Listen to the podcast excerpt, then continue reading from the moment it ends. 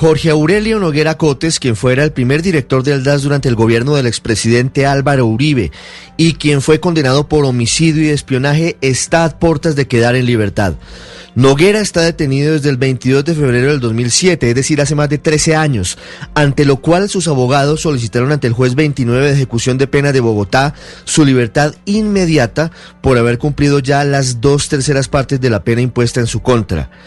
Contra el director del DAS en su momento fueron proferidas dos condenas por la Corte Suprema de Justicia, una de 25 años de cárcel por el asesinato del sociólogo Alfredo Correa de Andrés, a quien desde el organismo de seguridad le hicieron un montaje antes de matarlo para vincularlo como supuesto ideólogo de la guerrilla de las FARC. La otra condena contra Noguera se produjo por el escándalo de las chuzadas que se cometieron desde el DAS entre 2002 y 2005 contra dirigentes políticos opositores, sindicalistas y periodistas críticos del gobierno de Álvaro Uribe por medio de un grupo interno llamado G3, que estuvo al mando del oscuro ex subdirector del organismo de seguridad, José Miguel Narváez.